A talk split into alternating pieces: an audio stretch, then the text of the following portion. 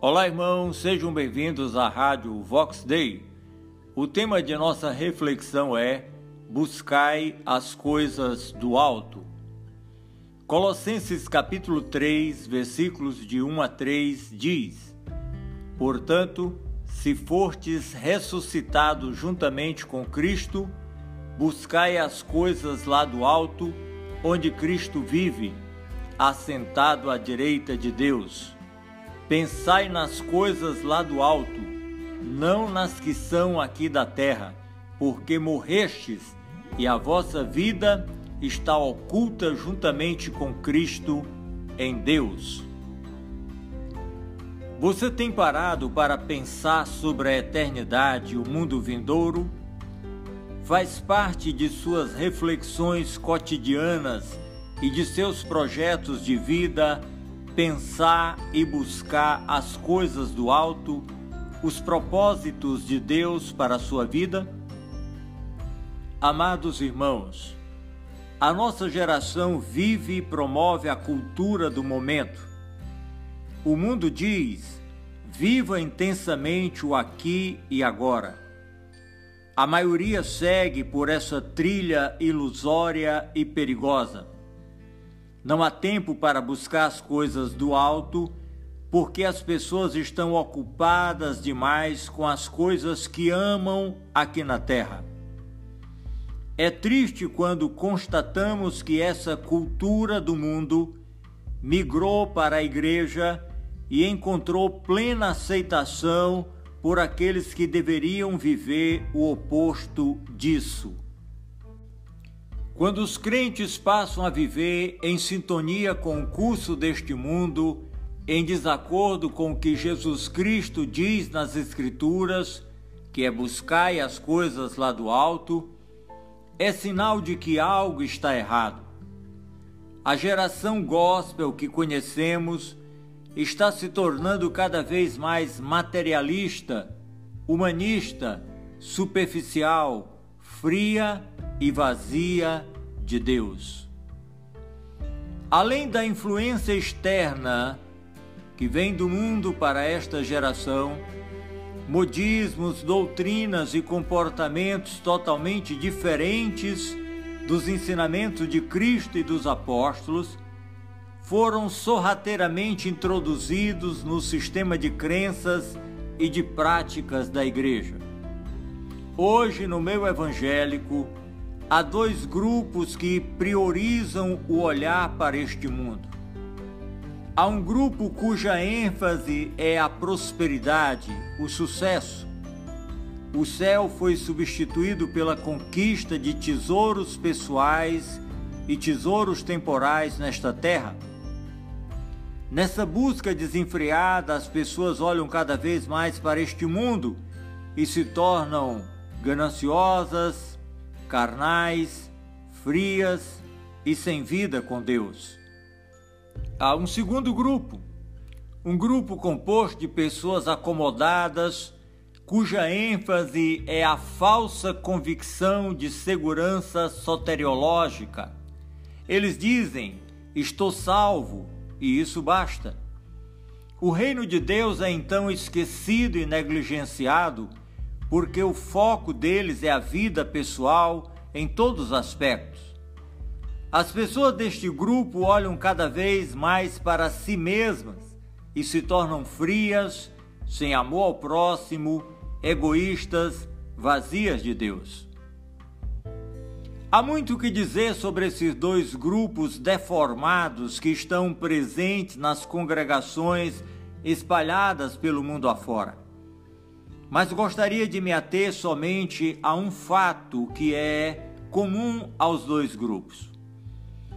Eles tiram a nossa visão do alto e o nosso esforço em fazer a vontade de Deus. Sim, esses dois grupos fazem isso. Esses grupos direcionam o nosso foco para nós mesmos e para as coisas deste mundo que são perecíveis e temporais. Nós fomos chamados por Deus para ter os nossos olhos no alto, no eterno, mas a maioria de nós insiste em viver um cristianismo particular, da sua maneira, do seu jeito, de um modo diferente do modelo apostólico apresentado nas Escrituras Sagradas. É preciso entender que buscar as coisas do alto e pensar nas coisas do alto não é um conselho, uma sugestão ou algo alternativo para o crente, mas um mandamento que precisa ser obedecido pelo discípulo fiel. E isso é para o nosso bem. Creio que a desobediência a esse mandamento esteja relacionada a dois fatores principais. O primeiro deles é que, na verdade, muitos não experimentaram a real conversão a Cristo, por isso desobedecem. O segundo é o fato de que muitos são carnais, crentes carnais e apaixonados pelo mundo. Esta breve reflexão não se propõe a falar sobre os congregados que não tiveram uma genuína conversão a Cristo. Infelizmente, há muitos frequentadores de templos que não nasceram do Espírito. Mas a nossa breve reflexão, ela paira sobre aqueles que experimentaram sim o novo nascimento, mas insiste em seguir a vida manifestando uma grande paixão pelo mundo e pelas coisas deste mundo. Antes de seguirmos, é preciso esclarecer que há uma enorme diferença entre amar a vida e amar o mundo. O primeiro amor, que é com a vida, é louvável. O segundo amor é extremamente perigoso. Amar o mundo é perigoso.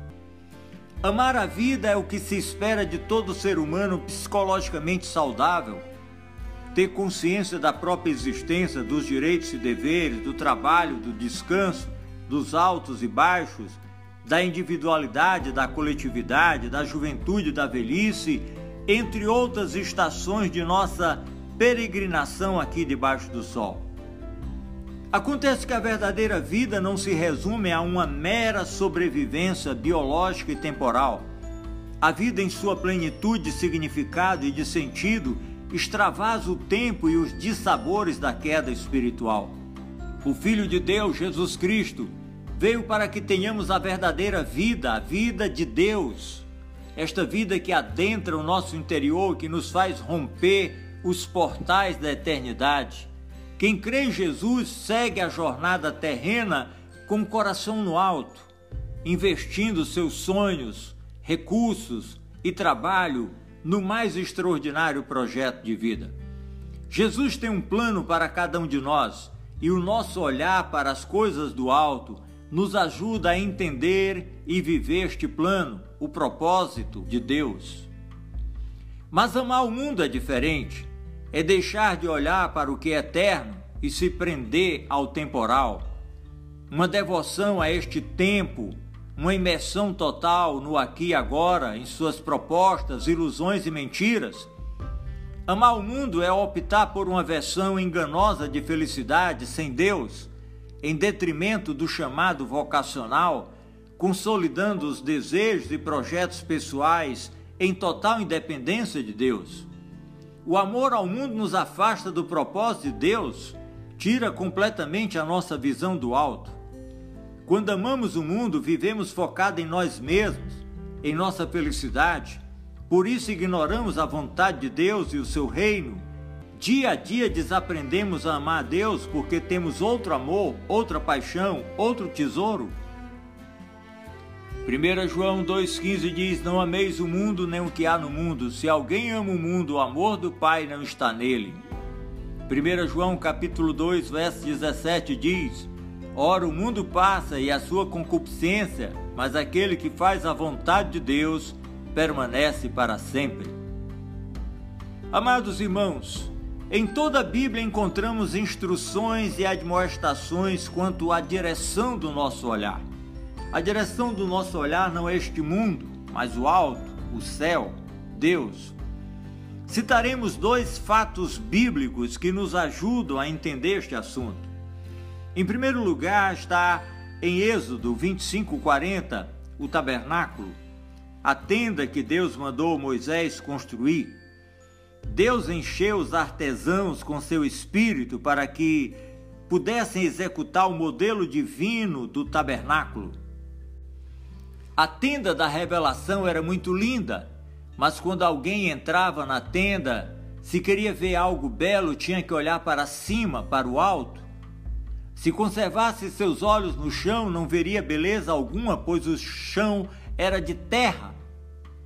Contemplar o tabernáculo levaria o homem a refletir sobre sua vida com Deus. O belo e maravilhoso não está embaixo, está no alto. Daí a necessidade de andar olhando para Deus.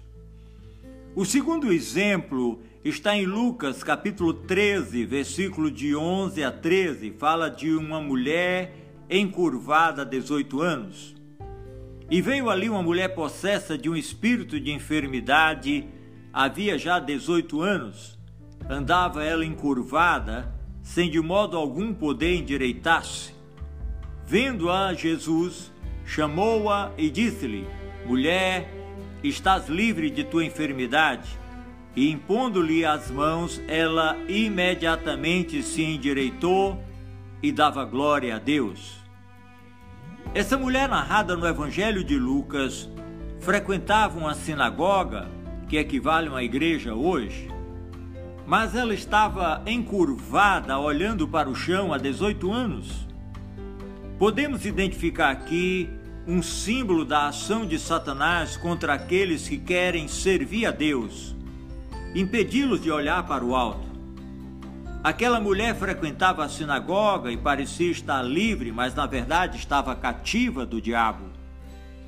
Aquela mulher naturalmente só olhava para o chão. Este fato ilustra a ação de Satanás sobre muitos frequentadores de igrejas cristãs de alguma forma a visão do alto foi-lhes retirada? Eles só olham para o mundo? Necessitamos, irmãos, urgentemente ser libertos da glória humana. Lembremos das palavras de João Batista em João, capítulo 3, versículo 30. É necessário que Jesus cresça e que eu diminua. Quando deixamos de olhar para o alto, para onde olhamos? Para baixo? Para nós mesmos e para as coisas deste mundo. O crente torna-se então carnal e passa a viver constantemente buscando sua própria glória e vantagem pessoal. Os crentes carnais estão focados em si mesmo, em suas vontades e não no propósito divino. Os crentes carnais estão preocupados em serem abençoados em vez de serem abençoadores. Eles querem as bênçãos não o abençoador? Desejam apenas um Cristo salvador e doador de todas as bênçãos espirituais, mas não se submetem a Cristo como Senhor de suas vidas? O modelo bíblico de servir a Cristo é diferente. Aquele que nasceu de Deus tem prazer nas coisas do alto, olha para as coisas do alto. Aquele que nasceu de Deus prioriza Deus porque o seu foco está em Deus ele se deleita em obedecer a Deus, em fazer a sua vontade? A Bíblia diz em Efésios 2:10: Pois somos feitura dele, criados em Cristo Jesus para boas obras, as quais Deus de antemão preparou para que andássemos nelas. O plano do inimigo é desviar o nosso olhar, tirar o nosso olhar de Deus, das coisas do alto. Porque Satanás quer tanto que deixemos de olhar para o alto e tenhamos nosso foco nas coisas deste mundo ou em nós mesmos. Ora, porque ele sabe que existe uma afinidade muito grande entre a pessoa e a visão focada. Aquilo que focamos passa a influenciar e direcionar a nossa própria vida. Sim, o olhar nos prende, atrai, seduz, fascina o olhar apresenta imagem e desperta sonhos e projetos ao coração que podem ser executados. Amados irmãos, entre outras coisas, pensar no alto fortalece e enriquece o nosso viver cristão. Pensar no alto faz contraste com as coisas pecaminosas do mundo. Pensar no alto aguça a nossa sensibilidade espiritual para identificar o propósito de Deus. Pensar no alto renova a nossa esperança de vida eterna. Pensar no alto traz a revelação de Deus que é reservada aos que o buscam.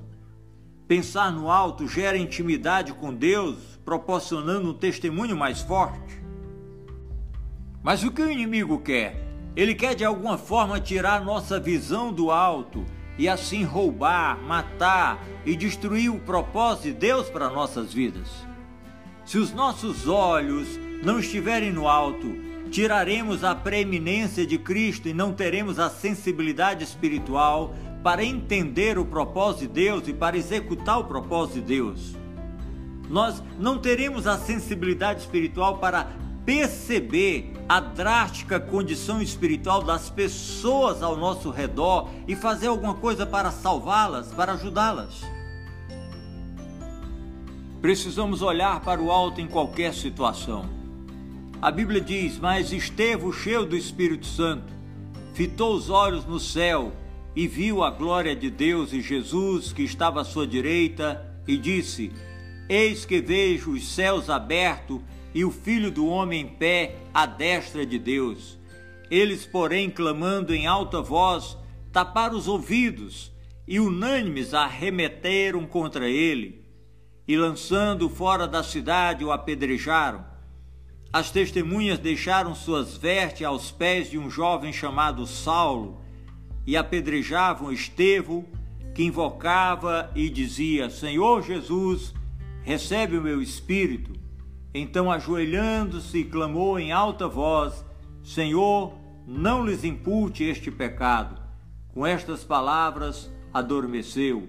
Atos dos Apóstolos, capítulo 7, versículos 55 a 60. Amados irmãos, esta passagem bíblica mostra onde deve estar o olhar do crente em qualquer situação. Estevão, mesmo diante da morte, estava cheio do Espírito Santo e não focou os seus inimigos, seus algozes. Ele não destilou ira contra os seus inimigos. Estevão olhou para o céu. Estevão foi o primeiro mártir e nos deixou um modelo perfeito de vitória sobre o inimigo. Seus olhos estavam no lugar certo, no alto, em Deus. Muitos olham para a terra, para trás, para a tentação, para a tribulação, para os tesouros temporais. O crente deve olhar para o alto em qualquer situação. Quando os nossos olhos estão em Deus, nós somos fortalecidos nele e na força do seu poder. Não é fácil passar por provas e tribulações, mas aquele que sempre olha para o alto terá uma visão diferente. Sua fé está em Deus, sua força e vitória estão em Deus. Se você seguir a vida com o olhar fixo no perecível, no final você terá apenas castelos de areia que serão todos destruídos. Se seu olhar estiver neste mundo, você é um derrotado. Se ao contrário você seguir a vida olhando para o alto, Talvez não tenha uma história de sucesso para contar agora, mas no final todos verão que você construiu sua vida sobre a rocha e o seu tesouro será eterno. O olhar para o alto nos ajudará a entender e a buscar o propósito de Deus para nossas vidas. Eu confesso que quanto mais vivo neste mundo, trabalho, estudo, compro, gasto, converso, viajo, brinco, alegro-me e sofro nesta terra, mas percebo o tremendo vazio que seria a vida sem a eternidade, sem o enigmático, o infinito, a sabedoria, a graça, o esplendor e a glória de Deus. Por isso, sigo olhando para o alto. Pense nisso e que Deus nos abençoe rica e abundantemente. Amém.